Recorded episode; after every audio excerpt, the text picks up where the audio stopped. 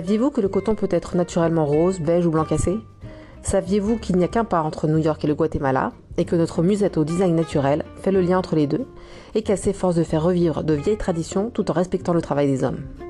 Bonjour à tous et à toutes, je suis Adeline Verdier-Velten, fondatrice du site The Musette et bienvenue sur le podcast de notre communauté d'expatpreneurs, ces expatriés ayant créé leur job nomade durant l'expatriation, tous toujours aussi inspirés, inspirants et motivants. Pour ce nouvel épisode, j'ai le plaisir de vous faire découvrir Maude, fondatrice de Behind the Hill. Maude vit à New York et a un pied aussi au Guatemala. Elle a inventé le métier qu'elle voulait. Entre tradition et modernité, Maude crée de belles choses. Allez, venez écouter et en savoir un peu plus.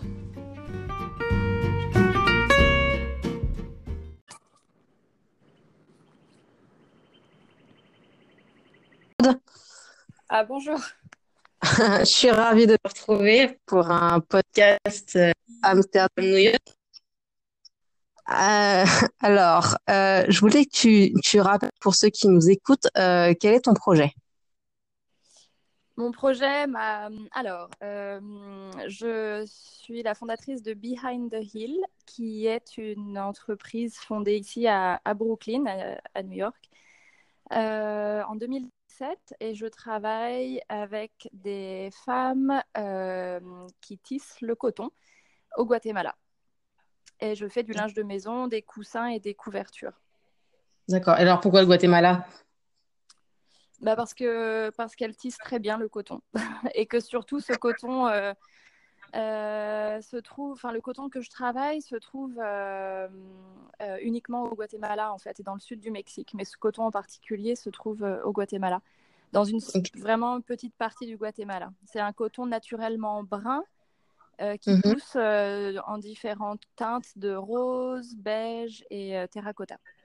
D'accord. Et toi, tu voulais absolument euh, travailler avec euh, ce, ce matériau? Bah, c'est le, il est très unique, très rare. Donc, euh, c'est pas que je voulais absolument travailler avec, mais c'est qu'il a, il est magnifique. Donc, euh, donc c'est l'opportunité s'est présentée. Euh, et puis, et puis surtout, euh, oui, c'est ça. Je suis là. Enfin, je connais pas d'autres projets qui travaillent ce, ce coton-là. Donc, Mhm. euh, comme ce coton est en train de disparaître, il est vraiment dur à trouver. Donc, avec mon projet, on, on est en train de replanter du coton aussi, de manière à refaire, re- essayer de retravailler un peu les, les plantations et que, et voilà, refaire, faire revivre le, le- la tradition. Cette tradition qui est une tradition ancestrale en fait, puisque les, les gens au Guatemala s'habillaient avec des vêtements faits en danse coton euh, il y a 500 ans. Et là, aujourd'hui, c'est devenu vraiment rare. Donc, euh, donc, euh, donc voilà. Et tu dis qu'il se perd, euh, c'est dû à quoi? Euh, euh, changement climatique? Ou, euh, ou c'est, je sais pas, déforestation? Non, c'est c'est parce que c'est beaucoup plus cher qu'un coton blanc normal, classique. Là, c'est un coton qui pousse sur les montagnes, euh, dans, qui est organique, euh, qui est non traité, euh, et puis qui est moins intéressant pour plein de gens, puisqu'on peut pas faire beaucoup, pas faire des vêtements. C'est un coton très dur à très rare, donc euh, bah, comme tout ce qui est rare, ça se perd en fait. Et puis c'est, euh, oui, les gens achètent euh, Hmm. des vêtements dans la fast fashion qui coûtent beaucoup moins cher. Le coton, ce coton brun n'intéresse pas beaucoup de monde, sauf moi. Et donc j'en fais quelque chose. Et donc, en fait, euh, j'ai deux questions qui viennent à l'esprit. C'est donc, tu as une démarche responsable, pas de surconsommation, et tu avais donc forcément défini ta cible dès le départ. Euh, oui, bah en fait, disons que quand j'ai créé une entreprise, je me suis, euh, j'ai, enfin j'ai comme, euh, j'ai évidemment voulu faire quelque chose de responsable, tu vois. J'ai pas voulu, enfin ça c'était mon, je voulais travailler avec euh, les artisans. Moi, j'ai vécu 10 ans au Mexique, donc euh, je connais bien euh, les artisans en Amérique centrale. J'ai beaucoup voyagé en Amérique centrale et en Amérique du Sud. Je connais bien leurs techniques, je connais bien la, je connais très bien la culture. Euh, moi, je sais qu'il y a beaucoup de choses à faire dans ces pays-là. Et il y a aussi beaucoup de choses qui sont faites déjà. Et moi, en vivant à New York, il y a beaucoup de, je connais plein de projets en fait qui travaillent avec l'Amérique latine, euh, qui, mais c'est des choses qu'on qu'on voit un peu sur les marchés, qu'on voit. euh, Et du coup, je voulais faire quelque chose de, que j'avais vu nulle part ailleurs en fait. Et euh, voilà. Donc c'est un peu compliqué parce que bah, faut faire comprendre aux gens ce que je fais et c'est pas toujours facile. Euh, mais la démarche responsable, oui, évidemment. Disons que ça c'est ça c'est ça c'est venu assez naturellement en fait. C'est pas vraiment ce que. En fait, ce que je voulais faire, c'était créer une marque qui était sympa, en fait, et surtout orientée vers le design. J'ai pas voulu faire une marque. Euh, je me suis pas dit, tiens, je vais faire une marque euh, éco-responsable ou responsable. Ou... Je me suis dit, je vais faire un truc joli. Oui. Voilà, on est ensemble. Euh, j'avais une autre question qui, qui, me venait à l'esprit. Je voulais savoir si, pour toi, quand on veut entreprendre, est-ce que tu penses qu'il fallait partager son idée, son projet, oui ou non, et si oui, c'est avec qui? Ou est-ce que tu la gardes pour toi? Ah non, moi j'ai, au contraire, enfin moi j'ai une démarche assez américaine pour le coup. Euh, on partage les idées, on, ne les garde pas pour soi. Enfin ça c'est vraiment, je trouve une différence entre l'Europe et les États-Unis. En mm-hmm. Europe, on garde pour soi, faut pas le dire, faut pas le, on a peur qu'on, on a peur de se faire piquer les idées. Euh, enfin voilà, non moi j'ai, quand dès que j'ai eu mon idée, j'ai rencontré tout le monde, euh, dès que, enfin tout le monde, les boutiques, les gens qui avaient des projets similaires. Et mhm. aujourd'hui, je le fais. Et aujourd'hui, je le fais encore. Euh, enfin, c'est comme ça que j'ai rencontré tellement de gens.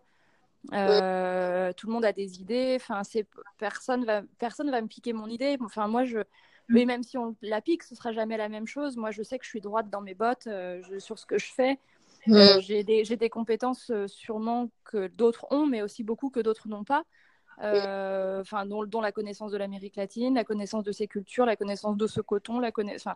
Donc je sais que voilà, il y a plein de projets qui sont similaires aux miens. J'ai été copiée sur euh, plein. J'ai été copiée beaucoup aussi. Il y a un projet au Canada qui arrête pas de me copier. Ah ouais? Pas. Mais c'est pas grave. Je m'en fous parce qu'en fait, c'est ça. Je leur ai dit mais arrêtez, ça sert à rien. Enfin, et euh, ils ont arrêté. Et puis voilà. Ah. Mais c'est pas c'est pas plus grave que ça. Au final, en fait, vaut mieux être copié qu'ignoré. Et, euh, et voilà. Non, ça, veut je... ça, veut dire que tu es dans, dans, dans, la bonne voie, quoi. ouais, bah voilà, exactement. Et puis après, quand tu part en tant qu'entrepreneur si on garde les idées pour soi, moi, enfin moi, je n'aurais jamais avancé si j'avais gardé les idées pour moi. Ça, c'est une évidence. Mais c'est une démarche, euh, je pense, en effet, euh, euh, une grosse différence entre les États-Unis et l'Europe. L'Europe. Donc justement, est-ce que tu pourrais dire rapidement les étapes, les différentes étapes dans le lancement de ton projet? Bah moi, j'avais une grosse étape qui était le visa, puisque je suis, je suis ce qu'on appelle, je suis sous un visa investisseur aux États-Unis. Donc, c'est-à-dire que pour obtenir mon visa, qui est un visa de 5 ans, il a mhm. fallu que je montre que mon idée valait la peine en fait et que je pouvais euh, être une, ça pouvait être une idée successful. Donc, euh, donc euh, il a fallu que je monte un projet vraiment très béton avec un business plan qui tienne la route, avec des idées, avec voilà. Donc, je suis allée le présenter ensuite à l'ambassade des US à Paris en 2017. Ok. Ouais, 2017. Et euh, ils m'ont dit oui. Et puis, euh, puis voilà. Et puis du coup, donc ça, c'était la grosse partie très dure pour moi en tant que ressortissant euh, américain. Enfin, je suis pas américaine, mais vivant ici. Ouais, et puis, et puis l'autre. mais bon, en même temps, ça m'a aidé à construire le projet finalement, puisque ça m'a aidé à faire un, enfin, à essayer de trouver, voilà, qu'est-ce qui va faire que ce business va être, va être un bon business. Après, il a énormément changé. D'ailleurs, enfin, j'ai repris le business plan euh, il y a une semaine. Euh, ça n'a rien à voir en fait avec le début, mais bon, peu importe, ça a planté des bases en fait. Ça m'a fait me poser des bonnes questions, même si après le business plan n'est plus ce que c'était, les produits sont même plus les mêmes, euh, l'idée générale est la même, mais le, le fond n'est plus le même. Enfin, voilà. Voilà. Donc, ça m'a quand même aidé à me poser des bonnes questions. Donc ça, c'était super intéressant. Quelles sont les étapes? Bah, Franchement, rencontrer des gens, justement, aller à tous, tous les événements euh, sur le thème euh, que je pouvais. Donc, je me suis inscrite à plein d'événements ici à New York euh, sur travailler avec des artisans, entreprendre, faire un business plan, enfin tout ce que je pouvais. Et, ensuite, bah, j'allais rencontrer les gens, donner des cartes de visite. J'avais même pas le même nom à l'époque, j'étais même pas Behind the Hill, j'avais un autre nom. Mais, mais en fait, je donnais des, je donnais des cartes quand même, quoi. Je m'en fous. Et puis euh, voilà, donc j'allais rencontrer beaucoup de gens. Et ensuite, bah, les étapes, c'est travailler. Hein. Et puis c'est tout, il n'y a pas de secret. Euh, c'est travailler, c'est jamais arrêter, euh, à croire en son idée et puis avancer jusqu'au bout. Quoi. Mais puis bah, par contre, c'est beaucoup de travail. C'est vrai que j'ai pas de vacances depuis que j'ai commencé, même si je pars tout le temps au Mexique, au Guatemala, on a l'impression que je pars beaucoup en vacances, mais je travaille beaucoup sur place aussi. et puis, et puis voilà. Ah, je t'ai à nouveau. non, je disais, tu as monté aussi, tu as monté ton site aussi, c'est ça, tout seul, toute seule? Ah oui, oui, j'ai tout fait toute seule. Allez, bah, j'avais zéro budget, donc, euh, donc euh, j'ai tout fait toute seule. Mon website, et, mes newsletters, enfin tout quoi. Et, aux États-Unis, c'est plus compliqué. donc, enfin, tu disais qu'il fallait monter son projet. Quelque chose où ils veulent un gage de réussite quelque part? Oui, bien sûr, ils veulent, en fait, euh, ils veulent te donner, un, ils te donnent un visa s'ils savent que toi, tu vas générer des taxes, en fait, puisque tu vas payer des taxes. Si tu vends des produits, tu vas gagner de l'argent, donc tu vas payer des taxes. Donc, hmm. ce qu'ils veulent, c'est voir combien de taxes ils vont recevoir à la fin de l'année. Ok, donc c'est plus, c'est plus hard, quoi. Très bien. Euh, dis-moi, est-ce que tu peux me dire si tu sens depuis le début, si as, tu t'étais mis des objectifs et si tu penses que tu les as atteints, sur quoi tu as progressé? Euh alors, bah, je, je, pensais, ou disons que j'avais très mal évalué le, les ventes par Internet. Euh, je pensais que ça marcherait, ça c'était beaucoup plus. Mais bon, moi-même, je, je n'achète rien par, enfin, sur Internet, j'achète rien pour. Euh, donc c'est très mhm. dur de, au début. Je me disais mince, bah, ça, ne bouge pas trop quoi. Donc euh, les ventes sur Internet, enfin moi, je, à moins de mettre énormément d'argent en pub et d'être déjà connu, mm. ça sert à rien en fait, honnêtement. Enfin c'est surtout pour du tissu, enfin des textiles comme moi je fais, les gens veulent toucher. Enfin, moi, j'achèterais jamais un coussin euh, sans le voir, quoi. Donc, euh, donc voilà, ça c'était très dur au début. Alors je me suis un peu, euh, ça m'a surprise parce que je pensais que ça marcherait comme sur des roulettes. en revanche, là où j'ai été surprise aussi pour dans le positif, c'est que je suis allée rencontrer des boutiques superbes, vraiment magnifiques à New York en me disant bah, je vais jamais, ils vont, m'envoyer balader. Mais en mhm. fait, non, ça a marché très rapidement. Et du coup, euh, ça, c'était super. Et alors, en revanche, je fais la même chose quand je vais à Paris ou en Europe, n'importe où, en vacances. Euh, mais bon, à Paris, c'est là où je vais le plus souvent. Mais j'ai jamais, ils veulent jamais me recevoir, quoi. C'est un truc, c'est fou. Alors que, donc, aux États-Unis, c'est hyper simple. De, enfin, dès qu'on dit, bon bah voilà, euh, ça vous dit, vous en prenez deux, vous essayez, ça marche pas, on n'en fait pas un plat. Enfin voilà, et ça marche, ils sont contents. Et moi, je marche vraiment bien dans des très belles boutiques. Ouais, ils sont plus ouverts, quoi. Bah, ils sont plus flexibles. Et ils sont en France, il y a tout un protocole, je crois, ou je sais pas comment c'est, mais bon, mes, mes, produits sont très chers pour la France aussi. Pour les États-Unis, ça va, mais pour la France, enfin, les gens sont pas prêts vraiment euh, en France à mettre 300, 300, 200 euros dans une couverture. Enfin, c'est plus rare. Aux États-Unis, il n'y a pas de problème, quoi. Euh, donc, mm. euh, ou même plus, enfin, elles sont vendues même plus. Ici, elles sont à 300 euros. Donc, mm. euh, et les gens les achètent bien. Donc, il y a aussi un problème de marché. Enfin, pour moi, un problème de marché. Mm. Mais, mais, principalement, c'est juste qu'il y a un protocole en Europe, je crois, où c'est pas facile d'arriver dans une boutique. Tandis que moi, aux US, je suis assez. Même par Instagram, je les contacte sans problème, ils me répondent. Là, j'ai reçu hier quatre mails Enfin, non, depuis, ouais, depuis quatre jours, j'ai reçu quatre mails de boutiques nouvelles que je ne les connaissais pas, qui m'ont contacté dans tous les US, quoi. Enfin, une à New York et puis trois dans le reste du pays. Donc, euh, enfin, c'est eux qui me contactent même. Alors qu'en France, vraiment, il euh, faut leur faire des pieds et des mains pour euh, avoir une réponse par mail, j'ai l'impression. C'est beaucoup plus compliqué. Ok, très bien. Ouais, de toute façon, tu n'as rien à perdre, ils n'ont rien à perdre non plus, donc autant se rencontrer, et voilà. Mais du coup, ça, c'est des choses qui m'ont un peu perturbée. Je m'étais dit, euh, enfin, pas perturbée, mais je me suis posé des questions en me disant, c'est bizarre, je suis française, ça devrait être simple en France. La, pas... Ouais. pas du tout. Euh, Internet, donc euh, je pensais que ça marcherait bien, pas vraiment. Mhm. là, ça va mieux parce que je commence à être un peu plus connue, où les gens me voient dans des boutiques, donc ils vont après l'acheter directement sur mon website puisqu'ils ont déjà vu en boutique. Mais autrement, voilà. je ne sais pas si je réponds à ta question. Non, mais tout à fait. Non, non, mais si, c'est bien, c'est bien. Euh, le plus fun dans, ta, dans ton quotidien euh, d'expatrineuse Le plus fun? Ouais, le plus fun. Bah, tu sais, moi, ça fait 15 euh, ans que je suis expatriée, enfin, que je, suis, je vis hors de France, donc je me considère plus vraiment comme expat. Je me, enfin, je me considère, enfin, je sais pas comment t'expliquer ça, mais je, me, je, ne suis pas fraîchement partie de France, donc pour moi, le plus fun, bah, c'est juste de me sentir vachement libre en fait de, de ce que je fais quoi.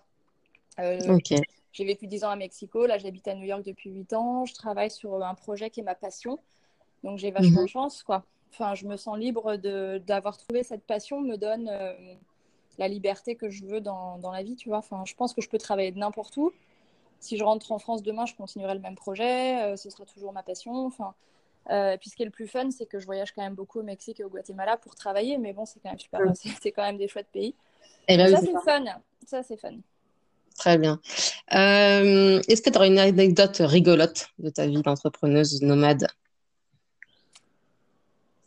Une anecdote rigolote? Eh bien, écoute, euh, je ne sais pas. Euh, je n'ai pas d'idée là tout de suite. Une anecdote rigolote. je suis désolée, écoute, je ne sais pas.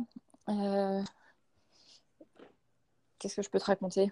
Non, mais en fait, c'est Enfin, moi, moi je sais pas du tout une anecdote rigolote. En fait, je réponds pas à la question, mais il y a un truc euh, que je dis souvent, c'est que je choisis les gens avec qui j'ai envie de travailler, tout le monde, et euh, donc que ce soit les femmes qui tissent pour moi ou euh, et je veux que ce soit des gens, je veux qu'on passe du bon temps justement, je veux qu'on rigole, je veux que je veux qu'on puisse s'asseoir autour d'un café ou d'un mescal, enfin d'une tequila, n'importe et, euh, et qu'on puisse vraiment s'amuser, quoi. Parce que j'ai tellement travaillé pendant 15 ans avant, avant de faire Behind the Hill, j'ai bossé pendant 15 ans pour des grosses boîtes, et puis on rigolait pas toujours. Alors des fois on rigolait, mais c'était des grosses blagues graveleuses, euh, c'était horrible.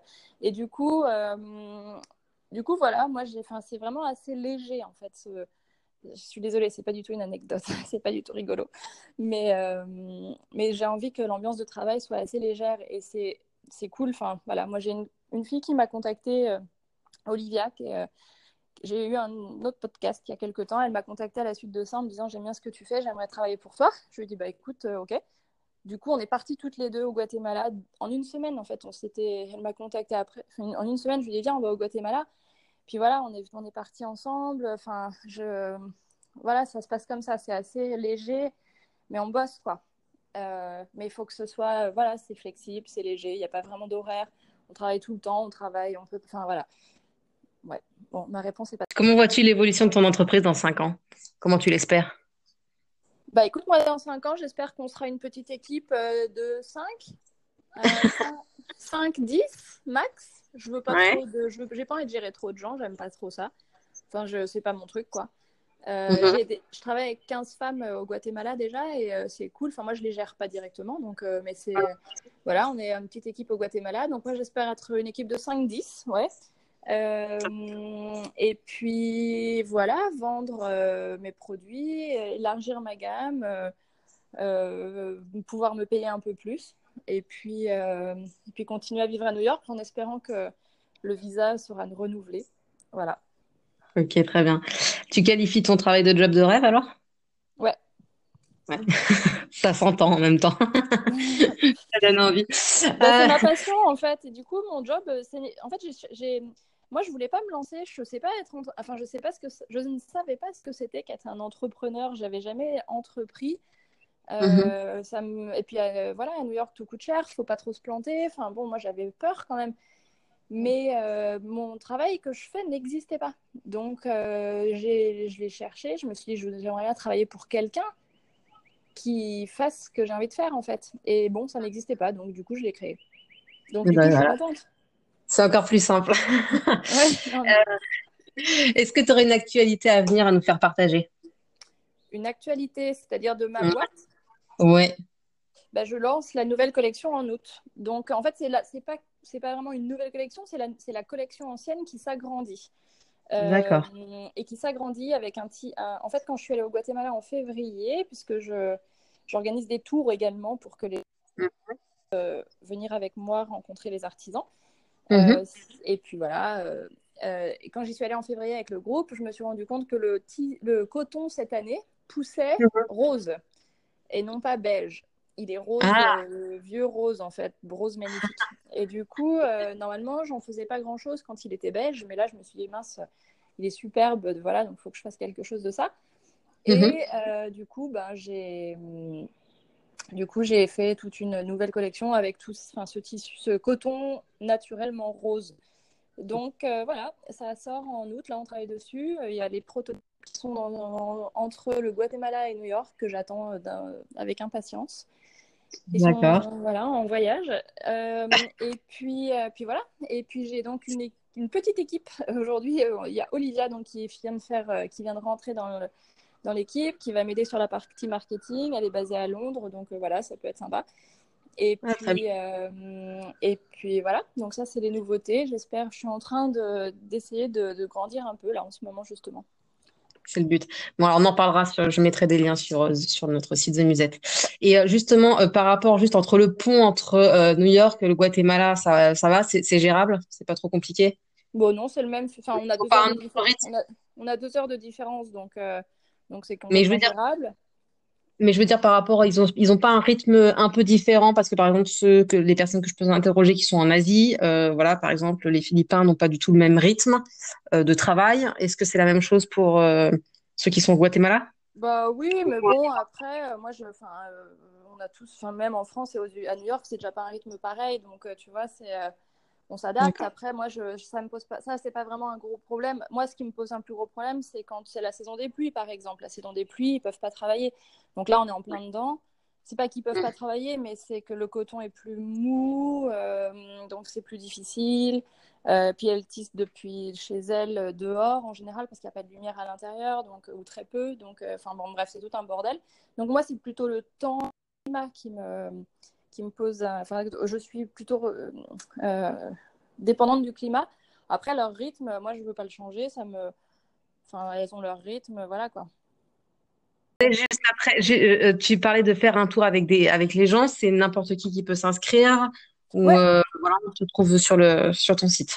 Oui, oui, c'est euh, tous les gens intéressés euh, dans les, principalement évidemment les textiles, les, les crafts. donc là, la prochaine, le prochain tour, j'ai pour l'instant les gens d'inscrits. Il y a une, une française qui est artiste ici à Brooklyn qui peint, qui fait de la céramique. J'ai une, mhm. une nana qui a une qui est intérieur design, designer d'intérieur et qui a une boutique à Brooklyn, superbe mhm. boutique. Euh, dans laquelle je vends et du coup elle vient voir aussi euh, pour euh, voilà. et puis j'ai pas mal de gens spécialisés en, ouais, en produits textiles, produits d'intérieur. Donc c'est quand même assez orienté. En général, c'est quand même très femmes, enfin beaucoup de plus de femmes. et puis ouais, qui ont un, qui ont un, un intérêt pour, le, ouais, pour les textiles, les crafts et les cultures. D'accord. Dis-moi, les réseaux sociaux ils prennent une part importante dans ton quotidien d'entrepreneuse? Je suppose que oui. Oh, au début, oui, mais en fait, non. Plus maintenant. Je me. Je suis plus quasiment. Enfin, je fais des posts. Euh, je, enfin, non, je, je, je, suis tous les jours sur les réseaux sociaux par, euh.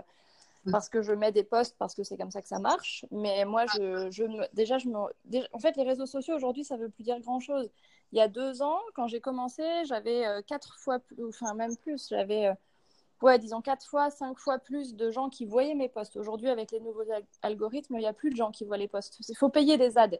Quand on est en, quand on est en, quand on est une entreprise, donc moi, mes comptes Facebook euh, et, Instagram sont des comptes d'entreprise. Euh, mes, mes, posts ne sont plus vus, ne sont vus que par les gens qui m'ont liké deux ou trois fois. Donc ça, ce sont des gens qui vont toujours voir les posts. Donc ma mère, euh, euh, non, mais euh, voilà, faut être, non, mais faut être clair, hein. c'est comme ça que ça marche. Après, si je ne paye pas de poste, et je ne paye pas de euh, uh-huh. enfin, je ne paye pas de, de ads, Ça, mes postes ne sont vus par pas grand monde, en fait. Donc moi au début ça me, ça me faisait mal au cœur et puis maintenant ça me, je m'en fiche complètement quoi. Enfin le tout c'est que j'ai une galerie comme ça les gens qui veulent moi les gens les boutiques me trouvent beaucoup sur Instagram donc il faut quand même que j'alimente pour que ces gens-là voient ma, ma galerie. Mm mais c'est pas un like qui va changer ma vie. Et puis je, sur Instagram, franchement, euh, avant, je pouvais peut-être passer deux heures par jour à, à regarder, à faire des posts. Euh, voilà. Maintenant, franchement, c'est 20 minutes. Ok, donc tu comptes, tu comptes sur le, bouche à oreille quelque part. Euh, pour, je compte pourquoi pour, pour pouvoir te faire connaître et te développer. Le bouche à oreille. Euh, bah, ouais, et puis non, bouche à oreille. Et puis surtout, euh, moi, je démarche beaucoup aussi, euh, tu vois, les boutiques. Moi, je démarche, moi, je fais une démarche active. Mais j'attends, enfin, en tout cas, Instagram aussi m'aide beaucoup. Les boutiques, il faut trouver les bons hashtags et tout ça. Les boutiques peuvent me retrouver. Mais, mm. mais c'est pas ça qui va changer ma vie, en fait. C'est pas ça qui, c'est pas Instagram qui, au début, si, au début, ça m'a beaucoup, beaucoup aidé. Parce qu'au début, c'était encore, jusqu'à il y a un an, en fait, ça a tout changé l'été dernier. Donc, Juste, mm. La première année, Instagram m'a beaucoup aidé. C'était super pour moi. Et puis depuis un an, c'est pas, j'ai vite changé en fait. J'ai eu mm. un mois de déprime en me disant mais c'est pas possible, j'ai plus de likes. mais mon Dieu, que s'est-il passé? Et puis en fait, c'est juste que ce changement d'algorithme qui s'est passé. Et puis c'est pas grave. Enfin, tu regardes juste les comptes des autres et tu vois qu'il y a un an et demi, ils avaient 300 euh, likes et maintenant ils en ont 52. Du coup, Ouais. euh, ça faut pas, faut pas s'alarmer pour ça, quoi. Moi, j'attends le jour. Enfin, j'espère que ça va venir bientôt. Il faudrait qu'Instagram mette euh, qu'on puisse toujours avoir nos photos et tout ça, mais qu'on ne voit plus le nombre de likes des gens. On s'en fout de ça, de- Oui, les gens. c'est un peu, c'est un peu, c'est un peu anxiogène même. Je suis Mais bien d'accord. sûr, mais ça va arriver d'accord. bientôt, c'est obligatoire. Enfin, je pense qu'ils vont mettre l'option. Est-ce que vous. Mais oui, enfin, faut, que- faut, ça, ça, ça n'intéresse plus On va personne passer le message alors. On passe le message. Ben, moi, j'attends ça avec impatience en tout cas. Euh, dis-moi, on, va finir un, un peu, un peu rapidement. Dis-moi, euh, est-ce que tu aurais un conseil de la semaine ou un conseil à donner à ceux qui veulent se lancer en entrepreneuriat? Ou en expat, tu vois, en expat euh, entrepreneuriat? Ben, alors, les- c'est deux choses bien différentes. Donc, euh, l'expat, euh, c'est une chose. Donc, ça, ça dépend vraiment de ce qu'on. Du package en fait. Euh, moi, je suis partie étudiante. euh, Je, suis... je devais partir pour neuf mois. Je suis restée neuf ans parce que ça m'a bien plu. Et Mhm. ensuite, après, j'ai continué. Donc, euh, je suis partie au lieu de rentrer en France. Je suis allée aux US. Donc bon, ça c'est un, moi je suis partie étudiante en fait. Je j'ai jamais travaillé en France, donc j'ai pas vraiment de conseils à donner sur euh, sur l'expatriation. Enfin, faut, je pense qu'il faut juste. ma sœur est expatriée aussi. Elle est, à- elle a vécu aux US et à Londres. Euh, Là, elle est à Londres. Elle euh, et je pense qu'en effet tout ça, ça, quand on a une famille, et, euh, ça dépend du package qu'on donne, quoi. Euh, faut savoir aussi le, le- selon le pays. Moi, je suis arrivée au, au Mexique, à Mexico. J'étais avec mon copain, on avait 24 ans. Enfin voilà, c'était génial. Mais Mm. est-ce que j'irais, est-ce que j'irais aujourd'hui avec trois enfants et pas beaucoup de, de salaire? Je sais pas. Euh, Ok. Voilà, donc c'est, ça dépend des pays, des familles. Enfin bref, j'ai pas trop de conseils là-dessus. En revanche, pour euh, pour le- l'entrepreneuriat, ben faut pas lâcher l'affaire, quoi. Faut y aller, faut faut croire en son idée. Et en fait, quand on croit en son idée, ben faut faut la faut la mener à bien, mais faut vraiment faut vraiment travailler. Euh, qui n'a rien n'a rien. Enfin c'est Est-ce que euh, ça serait ton mantra, ça, justement? C'est ton mantra qui, qui n'a rien- qui ne tente rien à rien ou t'en as un autre? Ben non, ouais, qui ne tente rien à rien, c'est clair. Et puis, euh, et puis, euh, puis surtout, ouais, faut vraiment, euh, faut vraiment euh, pas lâcher prise, en fait. Faut croire en ce qu'on dit. C'est ça qui est le plus dur, en fait. C'est parfois, ça, c'est assez américain aussi. En fait, c'est une grosse différence avec la France. La France, et en France, ils- les gens sont assez euh, humbles euh, et assez, euh, comment on dit, un peu, on, s'excuse beaucoup en France. Voilà, Oui, c'est, ça, on s'excuse beaucoup, on est un peu. Alors que aux États-Unis, c'est même un peu chiant parfois, c'est que même s'ils racontent des conneries, ils, ils disent qu'ils enfin, ils, ils y vont quand même, quoi. Donc, euh, ça donne en fait une force, ça donne une force quelque part dans leur discours, que... mais parce qu'ils se convainquent eux-mêmes de ce que- ce qu'ils disent est vrai, alors que pas forcément. Mais bon, n'empêche que faut y aller, faut, faut pas lâcher prise et faut croire en ce qu'on fait, faut pas, faut pas être gêné de, de- d'avoir une idée en fait. Voilà. En France, on va peut-être parfois un peu gêné d'avoir des idées. Ouais. Et puis en plus, bon, aux États-Unis, c'est un peu la, la mentalité euh, successful. euh, Ouais, Il n'y a pas d'échec, c'est des réussites. Donc, euh, donc voilà. Ouais, ouais. Et Euh, puis aussi, parta- moi je dirais, faut partager le bon et le mauvais, mais il faut partager les deux. C'est vachement important aussi, je pense. euh, partager, partager amis, famille. amis, euh, famille, euh, même Instagram, euh, enfin, quitte à partager euh, parta- avec les boutiques, euh, enfin voilà. f- un retour, quoi. Un Et retour d'expérience. oui, et puis ne pas perdre aussi son sens de l'humour. Faut pas non plus. se- je non, mais je pense qu'il faut pas se hum, prendre trop au sérieux. Ouais, Voilà. c'est vrai. Il y a des choses beaucoup plus graves Il y a qui des choses arriver. beaucoup plus graves dans la vie. Et moi, j'ai un boss que je détestais quand je bossais chez Coca-Cola, mais n'empêche qu'il m'a dit une chose. euh, quand j'étais à Mexico City, il me disait It's just a job. Donc, euh, en effet, Ouais. il, me, il me- c'était horrible, mais à la fois, il me disait tout le temps It's just a job. Et c'est vrai, au final. Ça. Ouais, tout à fait. Euh, dis-moi, est-ce que, alors, parce que je sais que donc au départ, tu as quand même suivi ton, ton, ton compagnon, c'était facile ou difficile d'être dans la position de, de conjoint, on va dire, conjoint suiveur? J'ai jamais suivi mon compagnon. Moi, au Mexique, je suis partie en tant qu'étudiante. D'accord, mais Euh, après, et euh, bah, à New York, ah oui, à New York, je l'ai, bah, disons qu'à New York, oui, je l'ai, c'est lui qui a été muté. Mais la première fois, c'est moi qui, il est parti avec moi au Mexique et je suis partie après avec lui au- aux et États-Unis. donc d'être dans, dans les deux positions, c'est quoi le, le plus facile ou le plus difficile? Ah, franchement, mais ça, ça m'a jamais, euh, j'ai pas de, on- lui m'a suivi parce que j'avais une opportunité et après je l'ai suivi parce qu'il avait une opportunité. Enfin voilà, on s'est pas posé la question de qui suit qui. D'accord. Voilà. D'accord. Ok, donc ça c'est fait, très bien. Ouais. Et, euh, pour toi facile ou difficile d'entreprendre une carrière euh, nomade? Facile. Facile. Enfin, en tout cas, en tout cas, stimulant. Facile, non, c'est pas. Non, c'est pas facile, mais c'est pas ni noir ni blanc. C'est pas facile, mais c'est stimulant. Moi, je, enfin, ouais, je ne je m'imagine pas le faire en France, ça. Ah ouais, d'accord. Ok, très bien. Ouais, bon, en même temps, après, elle sera montée, tu pourras l'amener en France, ton, ton projet. donc ça, oui. Mais après, moi, non, moi, je... c'est pas facile, mais c'est stimulant. Voilà. Non. Mais pas facile. Et enfin, Et enfin pour terminer, est-ce que tu aurais trois mots pour décrire euh, The Musette? Euh... Expat, femme, créative? Merci. Merci pour ton temps, Maude. C'était très sympa. Puis euh, à bientôt, euh, peut-être au Guatemala. bah écoute, très bien, je t'attends. au revoir. Merci à toi, bye.